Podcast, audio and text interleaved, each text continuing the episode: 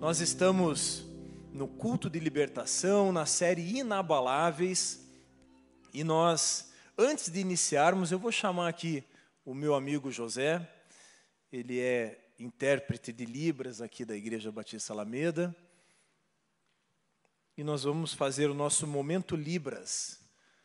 Por favor, José. Boa noite. Boa noite, pastor. Boa noite, igreja. Boa noite. Para mim, uma honra servir ao nosso Senhor Jesus. Amém? Olha só, hoje tem umas palavrinhas interessantes que no final a gente vai formar uma frase, juntar tudo e fazer uma frase bem bonita. Uma palavra é consequência. Ó, a mão fechada ou aberta, ó. Consequência. Consequência. Facinho. O pecado todo mundo sabe, ó. Pecado. A mão fechadinha, ó. Pecado em cima do coração. Vida é diferente, ó. Vida. Pecado sofrer, mãos assim, sofrer. Da mesma configuração de mãos, triste, ó, triste, triste. E obediência. Obediência. Obedeço ao meu pastor. Obedeço ao meu pai Oração é fácil. Jejum. Tem bastante palavra. Então, agora vamos juntar um pouquinho das palavras que nós fizemos. E o surdo vai entender perfeitamente uma frase que nós vamos montar. A consequência, ó, a consequência do pecado é o sofrimento e a tristeza. Mais, ó, mais. Deus está sempre aqui em cima. Então, a obediência ao Senhor, a oração, o jejum nos liberta, nos cura. Amém? Obrigado. Amém. Glória a Deus, José. Amém. Deus te abençoe, muito obrigado. Amém, meus irmãos? Amém. Então, vamos, antes de nós iniciarmos, eu tenho um recado importante. Daqui duas sextas-feiras, lá no dia 23, dia 23, 24 e 25, haverá o Acampa Kids. Quem, já, quem ouviu falar do Acampa Kids? Ouviram? Então, daqui duas semanas, ó, hoje é dia 9, então 16, no dia 23, um recado do Ministério Kids.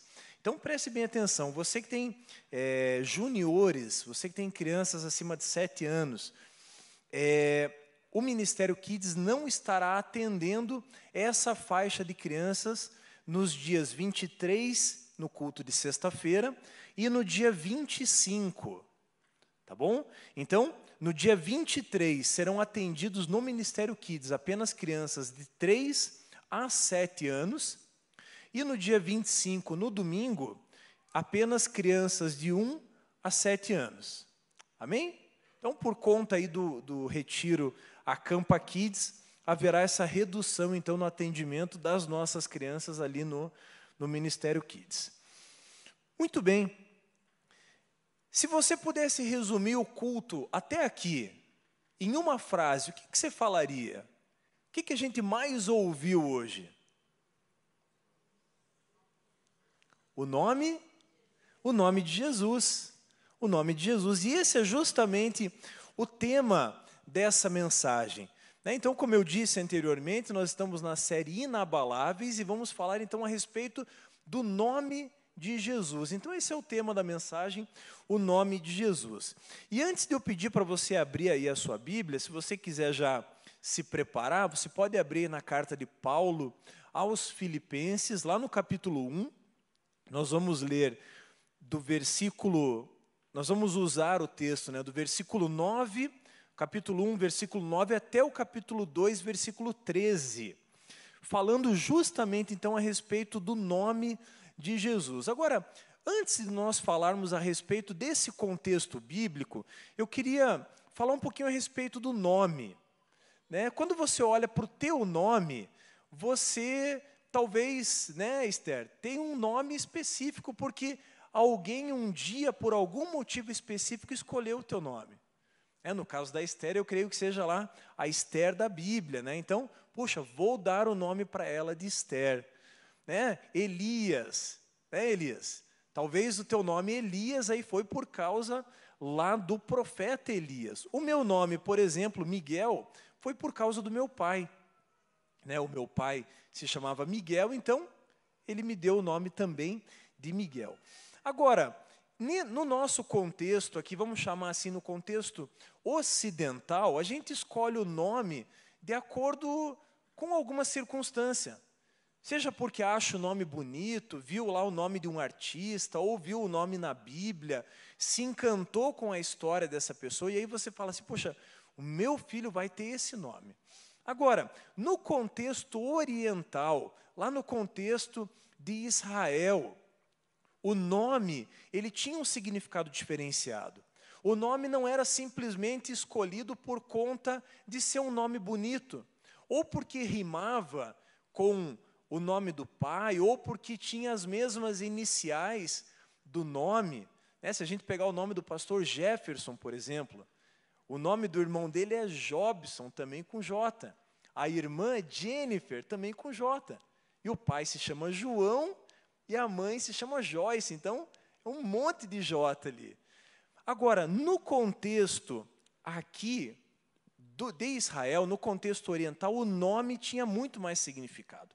O nome era dado a uma criança de acordo ou com uma circunstância específica. Então, vamos imaginar a criança nasceu numa manhã de primavera. Então, ela recebia aquele nome específico.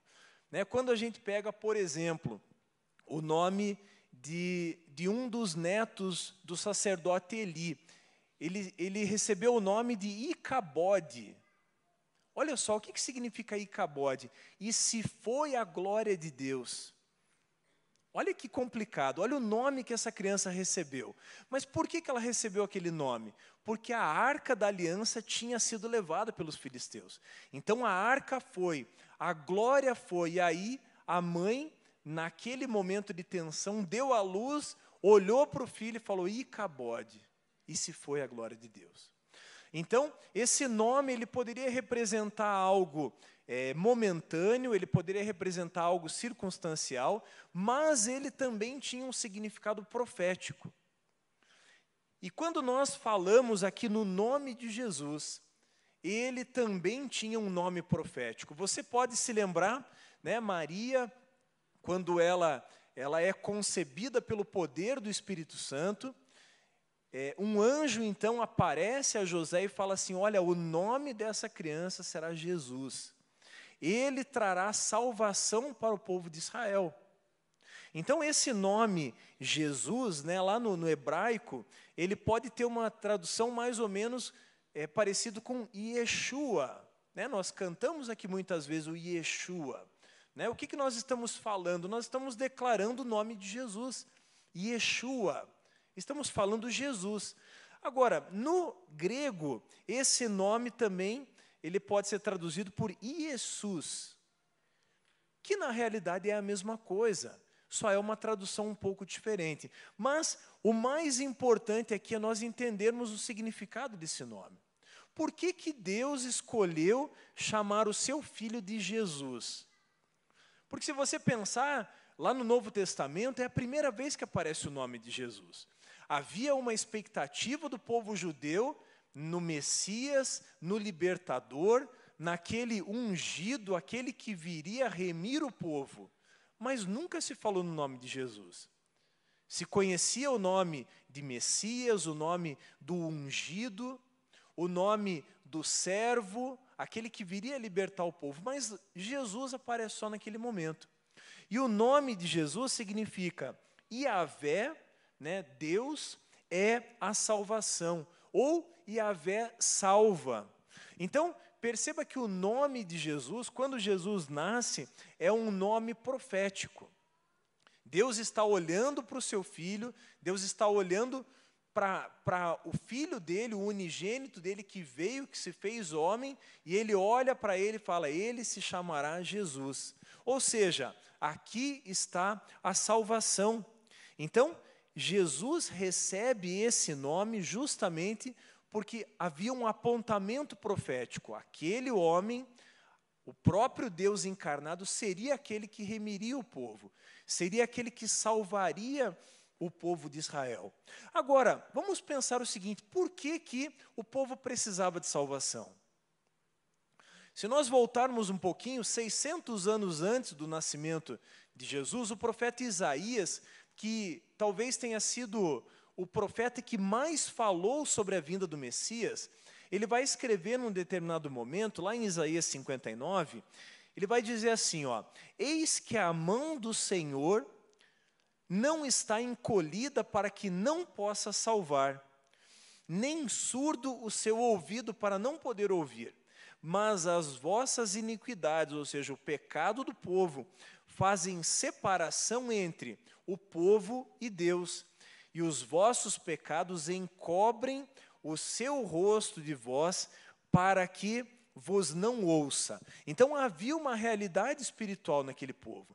Apesar de Israel ter sido o povo escolhido por Deus, apesar daquela nação ter sido uma nação separada para glorificar o nome de Deus, havia um problema, havia um impedimento para que esse povo se achegasse a Deus. E é por isso que aquele povo então oferecia sacrifícios, e é por isso que aquele povo então é, derramava sangue para que para que o pecado fosse encoberto e para que Deus manifestasse misericórdia sobre aquele povo. Então, o contexto em que Jesus nasce é esse. É um povo que estava afastado de Deus e um povo que precisava novamente se aproximar de Deus. Porque nós precisamos lembrar também que o homem ele foi criado para um propósito específico, que foi adorar a Deus. O homem, eu e você, nós somos criados com esse propósito, adorar a Deus. E esse propósito havia se perdido. Então, nasce Jesus e a vé é a salvação. Então é sobre isso que nós vamos falar, sobre esse nome, o nome que está sobre todo nome, o nome pelo qual eu e você podemos mais uma vez nos achegar a Deus. Mas existem algumas questões a respeito do nome de Jesus que também precisam ser esclarecidas. E até o passarinho louva o nome de Deus. Estão ouvindo? Olha aí, ele está glorificando o nome do nosso Senhor Jesus. Olha só, muitas vezes, meu irmão, minha irmã, você que nos acompanha, nós entendemos o nome de Jesus, José Miguel, como se fosse um amuleto. Nós então estamos numa situação delicada, nós precisamos de um milagre, precisamos de alguma coisa e nós logo lançamos o nome de Jesus. Em nome de Jesus, esse negócio vai dar certo. Em nome de Jesus, eu vou receber essa promoção. Em nome de Jesus, a minha família vai ser restaurada. E aqui eu não estou dizendo que o nome de Jesus não tem poder, eu não estou dizendo que o nome de Jesus não é um nome mais poderoso que há no universo. Eu não estou dizendo isso. O que eu estou dizendo é que o nome de Jesus ele não é um amuleto, ele não é um talismã, ele não é simplesmente um mantra que eu e você declaramos em qualquer momento. Então, quando eu estou passando por uma dificuldade, eu falo em nome de Jesus, que isso dê certo. O nome de Jesus é muito mais do que isso. Ele não é um nome místico, ele não é um nome mágico. Mas, pelo contrário, o que eu e você precisamos entender nessa noite é que o nome de Jesus é o nome que nos reconciliou com Deus. É um nome que faz com que o nosso propósito, o propósito da criação, seja restabelecido. Então, em nome de Jesus, ou pelo nome de Jesus, eu e você podemos nos achegar a Deus novamente. Esse é o principal significado desse nome. Jesus, lá em João 14,6, ele vai dizer que ele é o caminho, ele é a verdade e ele é a vida. E ninguém se achega a Deus ou ninguém se aproxima de Deus a não ser por ele. Então perceba que faz toda a diferença a compreensão do nome de Jesus. O nome de Jesus é o nome que liberta, é o nome que salva, foi o nome que me libertou, foi o nome que mudou a minha vida, foi o nome que me deu uma nova perspectiva, foi um nome que trouxe um novo significado para a minha vida e eu creio que também foi assim na tua vida. Mas esse nome, ele não existe simplesmente para ser declarado. O nome de Jesus, ele existe para ser vivido, para ser experimentado. E eu quero contar aqui uma história de alguém que um dia entendeu o nome de Jesus da forma errada e teve um final muito trágico. Eu quero que você abra aí, se possível, a sua Bíblia no livro de Atos, Atos dos Apóstolos, no capítulo 19, lá no versículo 14. Antes de nós entrarmos aqui no texto de Filipenses, eu quero só ilustrar essa história dos filhos de Seva, mais especificamente os sete filhos de Seva. O Seva, então, esse senhor, ele era o sumo sacerdote da época. E aí, olha o que, que aconteceu. Só para a gente entender um pouquinho da questão do nome, que não é simplesmente a declaração de um nome. Olha só, Atos no capítulo 19, no versículo 14, vai dizer assim, ó. Desde o versículo 11 fala a respeito dos filhos de Seva. Diz assim, ó, lá no versículo 19, é, desculpa, no versículo 14: Os que faziam isto eram sete filhos de um judeu chamado Seva, sumo sacerdote. Mas, na continuação do texto, o espírito maligno lhes respondeu: Eu conheço Jesus. Então veja, o demônio falando através da vida daquela pessoa que estava ali endemoniada, possessa. Conheço Jesus e sei quem é Paulo, mas e vocês quem são? Então perceba que o nome de Jesus não é simplesmente um nome a ser declarado de qualquer forma. Veja, esses homens, eles foram expulsar o demônio de um homem, e quando eles se achegam a esse homem, esses, esses homens eles vão dizer assim, ó, ordeno que saia pelo poder de Jesus a quem Paulo prega. Então veja só, aqueles homens chegaram até aquele endemoniado e falaram: olha, em nome de Jesus, saia, em nome de Jesus a quem Paulo prega. Ou seja, aqueles homens não conheciam Jesus.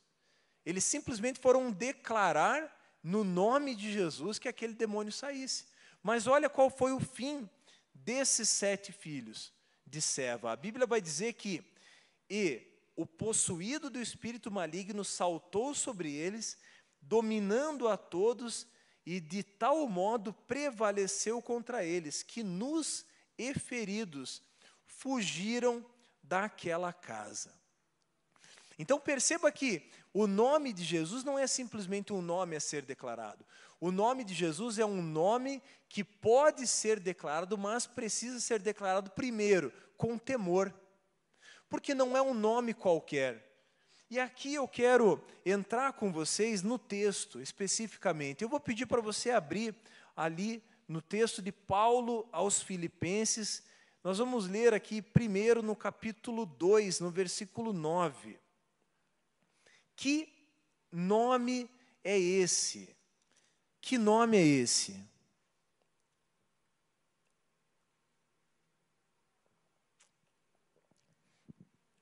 Nós cantamos aqui a respeito desse nome, nós falamos aqui a respeito do nome de Jesus. E a Bíblia vai dizer aqui em Filipenses 2, nós podemos ler ali a partir do versículo 9. Vai dizer assim, ó, Filipenses 2:9. Por isso também Deus o exaltou sobremaneira e lhe deu o nome que está sobre todo nome, que está acima de todo nome, para que ao nome de Jesus se dobre todo joelho nos céus, na terra e debaixo da terra, e toda língua confesse que Jesus Cristo é o Senhor, para a glória de Deus Pai. Então, esse é o nome de Jesus, é o nome que está sobre todo nome, é o nome que Deus entregou para que sobre esse nome todo joelho se dobre, toda língua confesse que Ele é Senhor, que Ele é Salvador. Então, esse é o nome de Jesus. Mas eu queria, antes, diante dessa verdade de que o nome de Jesus é o nome sobre todo nome, eu quero ler alguns outros versículos que vão nos ajudar a entender também a respeito desse nome. No mesmo livro de Filipenses, no capítulo 1, no versículo 9, Paulo faz uma oração. Eu quero que você preste bastante atenção nessa oração, porque não é uma oração que, onde Paulo está pedindo algo. Preste bem atenção nessa oração, porque isso vai fazer todo sentido diante daquilo que a gente vai falar a partir daqui. Olha só, o apóstolo Paulo vai dizer assim, ó: "E também faço essa oração, que o amor de vocês aumente mais e mais em conhecimento e toda a percepção. E aí no versículo 10, para que vocês aprovem as coisas excelentes e sejam sinceros e inculpáveis para o dia de Cristo. Preste bem atenção aqui. Olha o que, que o apóstolo Paulo vai falar. Que o amor de vocês aumente mais e mais. Como que esse amor vai ser aumentado? Preste bem atenção nisso. Que ele seja aumentado em conhecimento e toda a percepção. Então, meu irmão, minha irmã, eu aprendo aqui que o apóstolo Paulo não está pedindo nada para aquela igreja. Ele não está pedindo que Deus derrame graça, ele não está pedindo que Deus abençoe eles com bênçãos materiais, ele não está pedindo nada. O que ele está pedindo é: Senhor, dá a essa igreja, e aqui nós podemos nos colocar na figura dessa igreja. Ele está falando, Deus, dá a eles conhecimento e percepção. Você consegue entender isso? Dá a eles conhecimento e percepção. E por que, que eu estou insistindo nesse conhecimento e percepção? Porque o mesmo apóstolo Paulo vai dizer na carta aos Efésios que Deus ele já nos abençoou com toda sorte de bênçãos. O mesmo apóstolo Paulo vai dizer na mesma carta aos Efésios, no capítulo 2, que nós estamos assentados com Cristo nas regiões celestiais.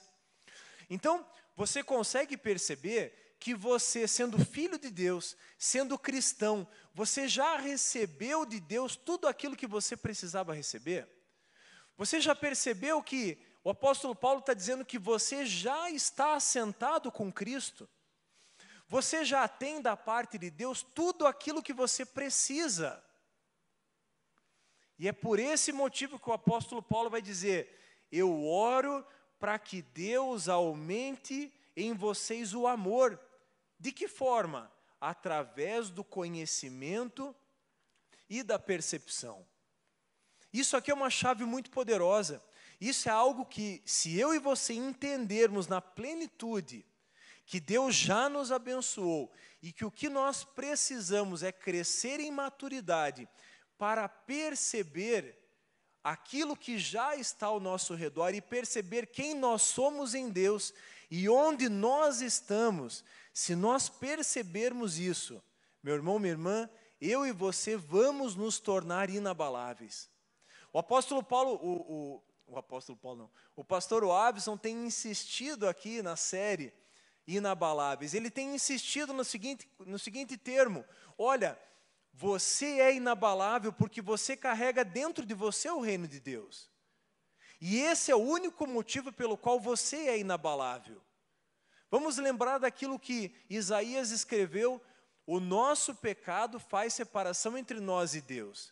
Então, quando Deus nos olha, Ele não nos enxerga através de quem nós somos, Ele nos enxerga através de Cristo, através de Jesus. Então, quando Ele olha para mim e para você, Ele está enxergando Jesus. E é por isso que o apóstolo Paulo vai dizer que Ele já nos abençoou então, você consegue perceber que tudo que você precisa para ser inabalável, tudo que você precisa para vencer, para ter uma vida vitoriosa, é ter a percepção de quem você é, de quem Cristo é para você, de quem Deus diz que você é. Você consegue perceber que a oração aqui do apóstolo Paulo faz todo sentido? Ele vai dizer: cresçam mais e mais em conhecimento e toda a percepção. E aqui eu quero usar uma frase que um professor do seminário teológico sempre dizia. Ele, vai, ele dizia assim: o homem, o ser humano é desequilibrado por natureza. E infelizmente nós somos assim mesmo. Nós vamos de um extremo ao outro. Então aqui eu creio que quando o apóstolo Paulo vai falar a respeito disso, ele está pensando em dois grupos de pessoas. E nós podemos aqui nos encaixar nesses dois grupos. O primeiro grupo é aquele grupo de cristãos que ora simplesmente pedindo bênçãos para Deus simplesmente pedindo, Senhor, me abençoa, Senhor, eu estou precisando disso, e aí volta naquele extremo que nós falamos no começo. Pessoas que entendem o nome de Jesus como um amuleto, ou como um fast food, ou como uma caixinha de promessas, onde eu acordo pela manhã, pego algo, leio e falo, sim, Deus vai me dar isso, olha que isso já é um sinal, eu já posso ver que o meu dia vai ser cheio de bênçãos. Mas também tem um outro grupo, que é o grupo daqueles que negligenciam a presença de Deus, que negligenciam essa palavra de que Deus já nos abençoou. E eu entendo diante disso que eu e você nós somos chamados então para um lugar de intimidade em Deus, para ter essa percepção, para ter os nossos olhos e ouvidos espirituais abertos, para compreender tudo aquilo que Deus já fez por nós. E falar isso é muito mais fácil do que viver. Simplesmente vir aqui e falar a respeito disso é muito simples. Mas na prática, como que isso acontece? Na prática, como que eu faço para ter a minha mente é, expandida, vamos dizer assim, para perceber, para tomar posse disso que Deus já me deu. Como fazer isso? E aqui entra a aplicação para as nossas vidas. E aqui eu quero falar a respeito de, de três formas de nós entendermos isso, de três formas de colocarmos na prática aquilo que Deus espera de nós. Porque vamos nos lembrar, Deus já nos abençoou, nós já estamos assentados com Cristo. Se nós estamos hoje com os pés aqui na terra, espiritualmente, nós já estamos com Cristo, assentados com Ele. E temos então ao nosso dispor tudo que precisamos para viver, tudo que precisamos para sermos inabaláveis. E a primeira e a primeira forma que eu entendo de perceber esse conhecimento, de perceber aquilo que Deus tem preparado para mim e para você, é me alinhando com Ele. Então, esse é o primeiro ponto. Para eu perceber isso, para eu não ir nem num extremo e nem no outro, eu preciso estar alinhado com Ele. E aqui, meu irmão, minha irmã, eu entendo que estar alinhado com Cristo significa não apenas conhecê-lo de ouvir falar, mas significa conhecê-lo a ponto de experimentar a vida nele. Amém? Vocês estão aí? Pode estar parecendo muito teórico no começo, mas vai fazer todo sentido daqui a pouco. Porque veja, estar alinhado com Cristo, esse é o ponto principal. Eu e você precisamos estar alinhados. Olha só, eu e você precisamos conhecer quem Cristo é, precisamos conhecer quem nós somos nele, e assim nós vamos conseguir viver nesse lugar espiritual onde nós já estamos. Nós vamos conseguir viver a abundância que ele tem para nós aqui na terra. Então, o primeiro ponto é esse: eu preciso estar alinhado com Cristo, eu preciso estar experimentando da vida dele na minha vida hoje. E como fazer isso? O primeiro ponto é conhecê-lo. Eu e você precisamos conhecer a Cristo mais do que todas as coisas. E aqui tem um tripé essencial para nós conhecermos a Cristo. O primeiro deles é através da leitura bíblica. Pode parecer muito básico falar a respeito de leitura bíblica, mas isso é fundamental na minha e na tua vida. Eu e você não vamos conseguir estar alinhados com Cristo se nós não estivermos mergulhados na, na palavra de Deus.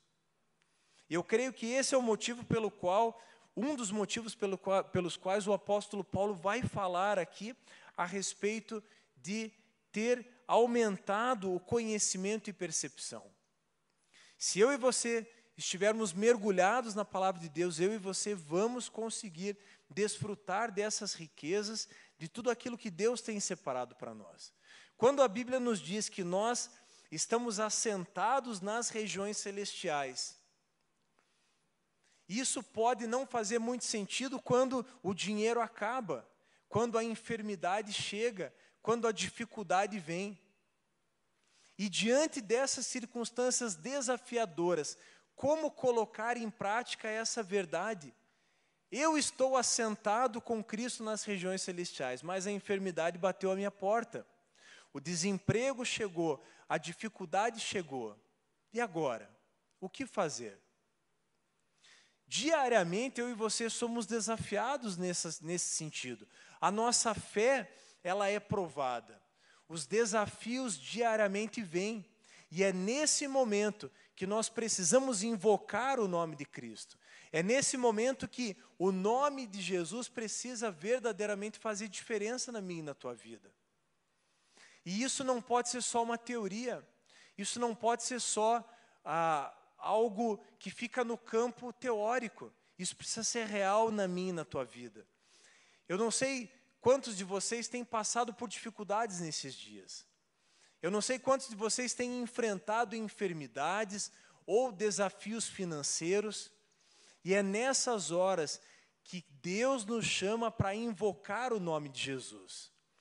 Falando sobre isso, eu me lembro do cego, que na Bíblia vai dizer que ele estava de longe, ele estava à margem, e quando ele ouve falar que Jesus está passando por ali, ele começa a gritar, ele começa a dizer: Jesus, filho de Davi, tem misericórdia de mim. Eu creio que esse clamor é um clamor que precisa sair dos meus e dos teus lábios nesse tempo. Diante das dificuldades, eu e você precisamos pronunciar esse nome. Eu e você precisamos chamar à existência, como a Bíblia diz, aquilo que não existe. Aquele homem era cego, mas com os olhos da fé profeticamente ele enxerga que a salvação dele poderia estar passando por ali. E aí ele começa a gritar: Jesus, filho de Davi, tem misericórdia de mim. E ao falar isso, Jesus ouve aquela voz e manda chamar aquele cego. Essa palavra não é só uma palavra teórica. Deus hoje nos chama para sermos também como aquele cego. Aquele cego entendeu que o nome de Jesus era o nome acima de todo nome. E o desafio para aquele cego naquela circunstância era voltar a enxergar. Mas hoje, você que está aqui hoje, no dia 9 de setembro de 2022, qual é a tua necessidade? Qual é o clamor do teu coração? O que, que Deus precisa ouvir hoje dos teus lábios? O que, que você precisa dizer? Jesus, filho de Davi, tenha misericórdia de mim. Porque nós já aprendemos que o nome de Jesus é o nome acima de todo nome. É o nome que faz o inferno recuar, é o nome que faz o céu se abrir, é o nome que é capaz de transformar qualquer circunstância. E hoje, qual é a tua circunstância? Qual é a tua necessidade? O que, que te fez vir aqui hoje? Se foi simplesmente adorar a Deus, glória a Deus pela tua vida. Mas talvez você tenha vindo aqui com o coração apertado hoje. Mas eu quero te dizer que há um nome sobre todo nome. Há um nome que Deus colocou sobre todo nome. E sobre esse nome, toda enfermidade recua, toda enfermidade cessa. Sobre esse nome há poder, nesse nome há poder para reverter o quadro da tua vida hoje. O nosso Deus não é um Deus teórico. O nosso Deus não é simplesmente um Deus de ouvir falar. Não, eu e você carregamos Deus hoje dentro de nós. Hoje nós somos a arca da aliança, nós somos a arca de Deus. Nós carregamos dentro de nós. E deixa eu te falar algo: se o nome de Jesus não fizer diferença na tua vida hoje, talvez você precise rever o fato de você ser cristão. Você é cristão para quê? Só para dizer que você tem uma religião? De que adianta você carregar Deus dentro de você se você não é capaz de mudar as circunstâncias da tua casa ao estender de mão, ao pronunciar uma palavra, ao pronunciar uma verdade bíblica? E aqui eu quero te dizer também que Deus ele não é o gênio da lâmpada. Ele não vai nos dar tudo aquilo que nós queremos, mas ele vai nos dar tudo aquilo que nós precisamos. Por isso, o teu coração precisa se encher de expectativa quando nós falamos a respeito do nome de Jesus. Por isso, eu comecei dizendo que eu e você precisamos estar alinhados com Ele. E estar alinhado com Ele significa experimentar na prática o nome de Jesus. Porque eu volto a dizer, não é simplesmente um nome, não é simplesmente uma teoria, não, é algo que eu e você podemos viver, podemos experimentar em todo o tempo, seja nas coisas pequenas, seja nas coisas grandes. Não há limites para o nosso Deus. A Bíblia vai dizer que as mãos do Senhor não estão encurtadas, não estão encolhidas, que não possa nos abençoar. E essa é a realidade do Deus o qual nós servimos.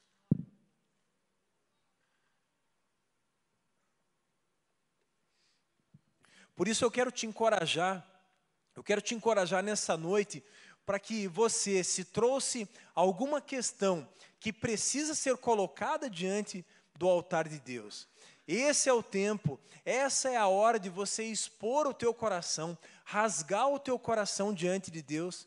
A Bíblia vai dizer, o salmista vai pronunciar lá no Salmo 51, que é um coração quebrantado e contrito, Deus não resiste. Essa é a verdade do nosso Deus. Deus não resiste a um coração rasgado na presença dEle. Deus não resiste a uma oração feita de todo o coração. Essa é a verdade do nosso Deus. O nosso Deus não pode ser só uma religião, ele não deve ser algo teórico, ele precisa ser real na minha e na tua vida. Ele precisa ser real na hora que eu preciso de uma cura, ele precisa ser real até mesmo quando eu quero estacionar o carro. Quantos aqui já tiveram essa experiência de estar tá passando numa rua e falo, Senhor, não tem uma vaga aqui e eu preciso estacionar o carro. Senhor, arruma uma vaga para mim. Senhor, em nome de Jesus, arruma uma vaga para mim.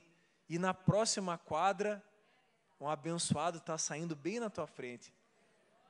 Aquela vaga bem larga que respeita até a tua falta de habilidade na direção. Deus vem de uma forma tão sobrenatural que até a vaga é grande você estaciona com facilidade. Esse é o nosso Deus.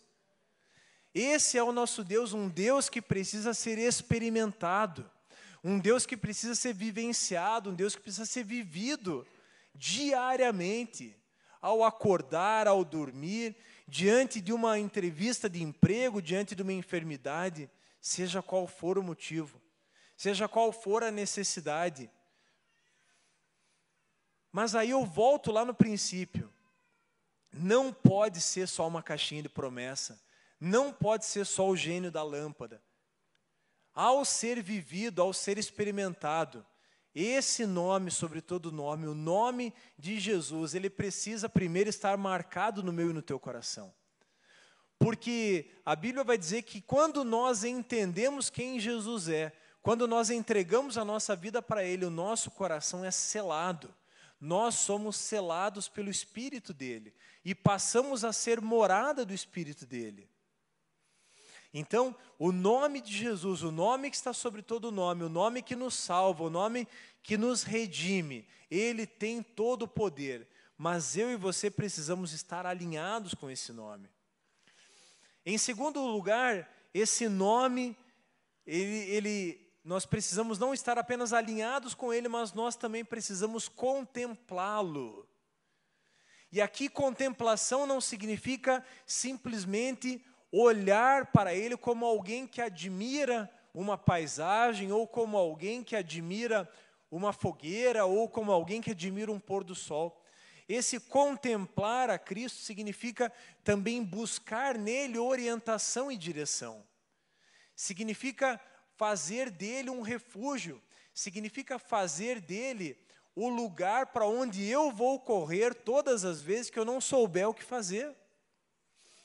Davi, quando ele escreve no Salmo 25, ele vai dizer que uma coisa, no Salmo 27, ele vai dizer que uma coisa ele pede ao Senhor, e ele, a busca, ele buscaria, que ele pudesse morar na casa de Deus, e aí ele continua dizendo que ele quer meditar no templo de Deus. E esse meditar significa justamente isso, buscar nele orientação e instrução. Então veja que o nome de Jesus não é só aquele nome que você clama quando você está pedindo por socorro. Não é um nome que deve ser buscado somente na hora do desespero, mas é um nome que precisa ser buscado para pedir orientação e direção. E aí eu te faço uma pergunta: quando foi a última vez que você perguntou para Deus, que você perguntou para Jesus, Jesus, que caminho eu devo seguir? Jesus, eu tenho aqui duas propostas de emprego, uma para ganhar mil e a outra para ganhar dez mil. O que, que eu devo fazer? Ah, mas isso parece ser tão óbvio. Está na cara que eu vou logo no do 10 mil. Mas será que é óbvio assim? E eu estou usando esse exemplo porque muitas vezes eu e você nos encontramos aprisionados, cativos, porque fazemos escolhas na obviedade. E nem sempre Deus é tão óbvio assim. Deus muitas vezes é incoerente. E você quer ver uma incoerência? A Bíblia diz que havia lá um jovem rico. E esse jovem rico se achega a Jesus e fala: Bom mestre, o que eu devo fazer para herdar a vida eterna? Então, Jesus começa a dizer tudo aquilo que ele precisava fazer. Olha, você não, você não deve matar, você não deve furtar, você deve honrar pai e mãe, e começa a falar um monte, e começa a falar ali todos os mandamentos. Mas chega um determinado momento que aquele jovem diz assim: Mas, mestre, tudo isso eu já faço desde a minha juventude. E aí Jesus fala para ele: Se queres ser perfeito, vai e vende tudo que você tem, dá aos pobres e me segue. E aí a coisa apertou para aquele jovem rico, ele se entristeceu e foi embora. E sabe o que mais me chama a atenção nesse texto? É que quando aquele jovem rico vai embora, quando aquele rapaz vai embora, os discípulos chegam para Jesus e falam: Mas Jesus, e a gente? A gente largou tudo pelo Senhor, a gente deu tudo que a gente tinha. E nós, como que a gente fica? E aí Jesus fala assim: Olha, tudo que vocês fizeram, vocês vão receber ainda aqui, muitas vezes multiplicado. Por que, que eu estou usando esse texto? Porque se aquele jovem rico, se Jesus tivesse falado para ele: Olha, dá tudo que você tem, e eu vou te restituir multiplicadamente, eu vou te dar muitas vezes mais. Talvez aquele jovem tivesse dado, mas pensando que ele poderia receber muitas vezes mais. E nós muitas vezes somos assim. Muitas vezes a gente escolhe o caminho mais óbvio, o caminho que vai nos trazer mais retorno. Enquanto que Jesus está falando, não, é aquele outro caminho que eu quero que você siga. Eu não quero que você siga essa carreira que vai te dar mais dinheiro. Eu quero que você siga essa carreira que foi o propósito para o qual eu te criei.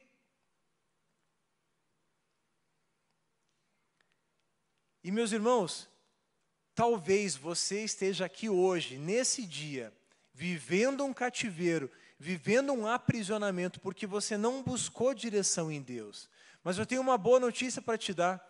O nome sobre todo nome, ele está aqui nesse lugar e ele pode te libertar, ele pode abrir o cativeiro no qual você está vivendo.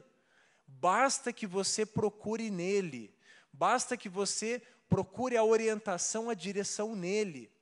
Ele tem uma palavra para você, ele tem uma resposta para você. Talvez você esteja aí na sua casa, talvez você esteja num leito de enfermidade e você pode pensar que não há esperança para você. Eu quero te dizer, há um nome, o nome de Jesus, o nome que continua curando, que continua salvando, que continua operando milagres e maravilhas, e ele pode tocar a tua vida. Abra o seu coração, se renda a ele. E ele vai ouvir o clamor do teu coração, e ele vai estender a mão e ele vai socorrer você. Creia nisso, tome essa palavra como verdade. Esse é o poder do nome de Jesus. O, o apóstolo Paulo vai dizer que esse é o nome sobre todo nome. E em terceiro, depois de nos alinharmos com Ele, depois de contemplarmos a beleza dele, depois de buscarmos nele orientação e instrução, Ele nos chama para segui-lo. Foi isso que aconteceu com o jovem rico ali. Jesus havia chamado aquele jovem para segui-lo, mas aquele jovem primeiro olhou para a circunstância dele, primeiro ele olhou para ele e ele decidiu então não seguir a Jesus. Mas depois de contemplá-lo, depois de buscar alinhamento nele, ele nos chama então para segui-lo. E tem duas verdades que eu e você precisamos entender aqui. A primeira delas, e a maior, é que o nome de Jesus é inabalável. Então, quando nós falamos aqui a respeito de sermos inabaláveis, não significa ser um super-homem, não significa ser alguém com superpoderes ou alguém que, diante de uma dificuldade, lança simplesmente um nome em nome de Jesus, retroceda. Não. A verdade aqui é que o nome de Jesus é inabalável. E esse nome não é simplesmente um nome, é uma pessoa a ser seguida, ele não é um amuleto, ele não é simplesmente uma teoria, ele é alguém que nós devemos seguir. E eu quero, nesse momento, já chamar aqui os, os levitas. Podem vir aqui, por favor, porque eu e você vamos, nesse momento, talvez aprender uma verdade muito poderosa. Quando nós falamos aqui que o nome de Jesus é inabalável e que nós nos tornamos inabaláveis quando nos rendemos a Ele, há algo muito precioso que eu e você precisamos entender aqui. O apóstolo Paulo vai escrever nessa mesma carta aos Efésios, ele vai dizer assim: para que ao nome de Jesus se dobre todo joelho nos céus e na terra, e debaixo da terra, e toda a língua confesse que Jesus Cristo é Senhor, para a glória de Deus Pai. Eu quero que você preste bem atenção nisso. O texto vai dizer: para que ao nome de Jesus se dobre todo o joelho. Aqui, meu irmão, minha irmã, há uma chave muito poderosa. Eu creio que muitas das vezes eu e você temos ficado num lugar de aprisionamento porque não temos entendido essa verdade. A Bíblia vai dizer que diante do nome de Jesus, todo joelho precisa se dobrar, todo nome fica abaixo desse nome. E o que, que eu aprendo aqui? Eu aprendo aqui que Jesus ele está assentado num alto e sublime trono. Ele está nesse lugar, ele reina. E nesse lugar ele já nos abençoou. Agora, sabe o que, que eu entendo que falta para nós tomarmos posse dessa verdade? Para nós recebermos tudo aquilo que Deus tem para nos dar? Falta eu e você nos prostrarmos diante desse nome. Porque a Bíblia vai dizer que diante desse nome, todo joelho se dobrará, todo nome está abaixo desse nome, todo joelho precisa se dobrar diante desse nome. E aqui eu aprendo uma verdade: que enquanto eu estiver de pé, talvez eu não vou ser abençoado. Talvez enquanto eu estiver de pé, a minha causa vai continuar paralisada. Enquanto eu estiver de pé, imaginando que quem tem o domínio da situação sou eu, talvez o meu Senhor Jesus, ele vai continuar sentado no trono. Mas eu aprendo aqui que enquanto eu estiver de pé, a minha causa ela não é julgada, mas por outro lado, diante do nome de Jesus, quando eu me dobro diante dele, quando eu me rendo diante dele, quando eu reconheço que o nome dele é sobre todo nome, o meu Senhor, ele se levanta do trono e quando o meu Senhor se levanta do trono, algo acontece. A Bíblia diz que diante dele toda língua confessa, todo nome se dobra, toda causa é julgada. Por isso, nessa noite, eu quero pedir, fique em pé. Eu quero te desafiar. O que te trouxe aqui hoje? O que tem te desafiado?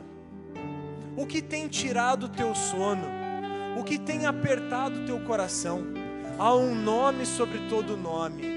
Há um nome que importa que eu e você nos dobremos diante dele. Por isso, se você veio trazendo algo impossível para Deus, se você tem algo que precisa ser colocado no altar do Senhor Jesus, eu quero te convidar para você sair do seu lugar e se colocar aqui diante do altar, reconhecendo que há um nome o nome de Jesus. Há um nome sobre todo nome. Venha, se dobre, se prostre diante de Deus, porque por certo, diante de um coração quebrantado e contrito, Deus não resistirá. Diante do teu joelho dobrado, diante do reconhecimento de quem você é e de quem Ele é, algo vai acontecer na tua vida. Ele está aqui nesse lugar. Os céus estão abertos sobre esse lugar e Deus vai te abençoar, Deus vai te tocar. Ele quer ouvir o clamor do teu coração, Ele quer fazer algo na tua vida hoje. Por isso, enquanto nós louvamos o nome dEle, enquanto nós declaramos que o nome dEle é o nome sobre todo nome, abra o seu coração, rasgue o seu coração, se dobre diante do Senhor Jesus e ao se dobrar, ele vai se levantar do trono, Ele vai julgar a tua causa, Ele vai te tocar, Ele vai transformar a tua realidade. Não há nada que seja difícil demais para o nosso Deus, não há nada que Ele não possa fazer. Vamos adorar o Senhor.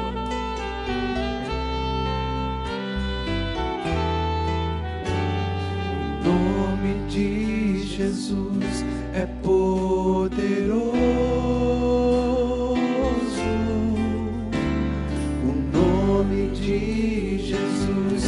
Sobre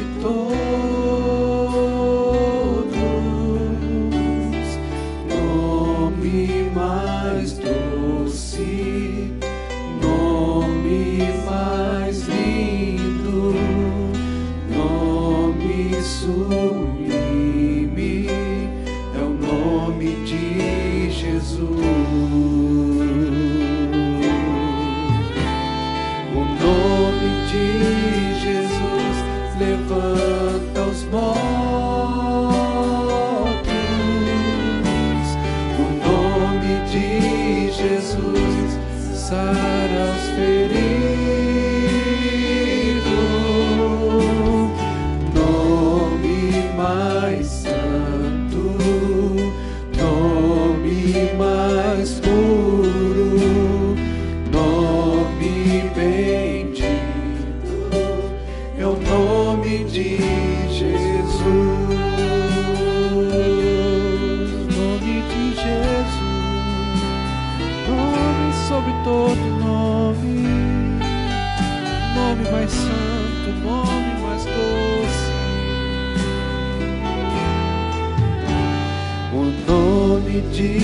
Jesus é poderoso.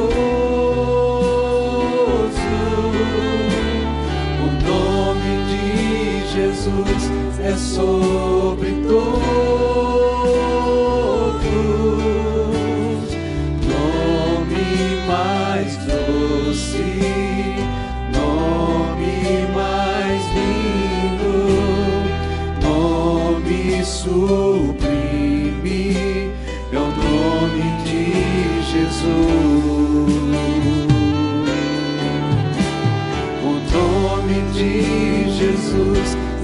Levanta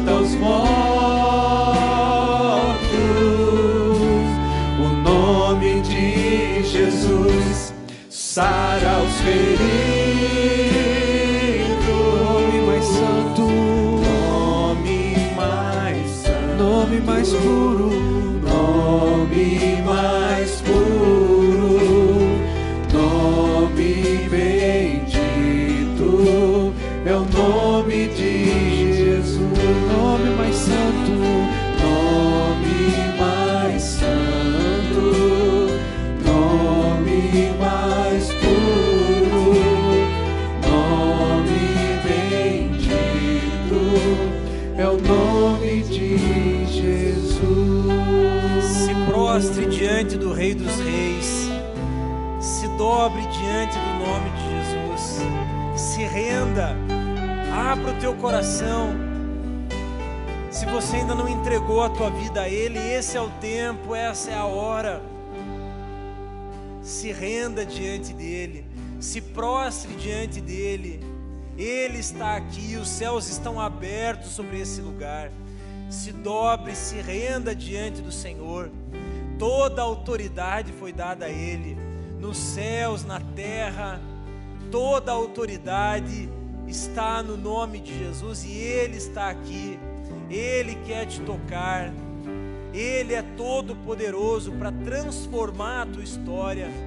Ele pode todas as coisas. Rasgue o teu coração. Entregue o controle da tua vida para Ele. Desista de lutar. Desista de tentar fazer com as forças do teu próprio braço. Se prostre, essa é uma noite de rendição. Essa é uma noite de submissão. Essa é uma noite de quebra de correntes, de abertura de cativeiros, simplesmente por um dobrar de joelhos, simplesmente por uma rendição. Um ato de rendição diante de Jesus vale mais do que tantas atitudes, vale mais do que muito esforço. Vamos orar, amado Espírito Santo. Senhor, em nome de Jesus, na autoridade, no poder do nome de Jesus, no nome sobre todo nome, Senhor, nós nos rendemos diante de Ti nessa noite. Senhor, nós entendemos que ao dobrar os nossos joelhos, ao clamar pelo Teu nome, ao rasgar o nosso coração diante do Senhor, o Senhor se levanta do trono, o Senhor estende a mão, o Senhor nos toca. Por isso, amado Espírito Santo, vem nos tocar, vem marcar o nosso coração.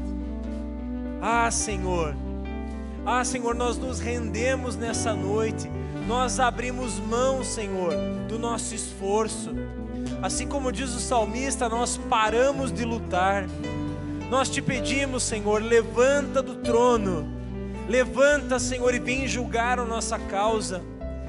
Amado Espírito Santo, nos dá entendimento, nos dá percepção. Senhor, nós fazemos da oração do apóstolo Paulo a nossa oração, Senhor. Essa oração foi inspirada por Ti, ó Deus. Senhor, aumenta o nosso conhecimento, aumenta a nossa percepção e vem nos tocar, Senhor. Vem nos tocar, Senhor. Vem nos tocar, vem nos libertar nessa noite, Senhor. Senhor, em nome de Jesus, visita cada filho, cada filha.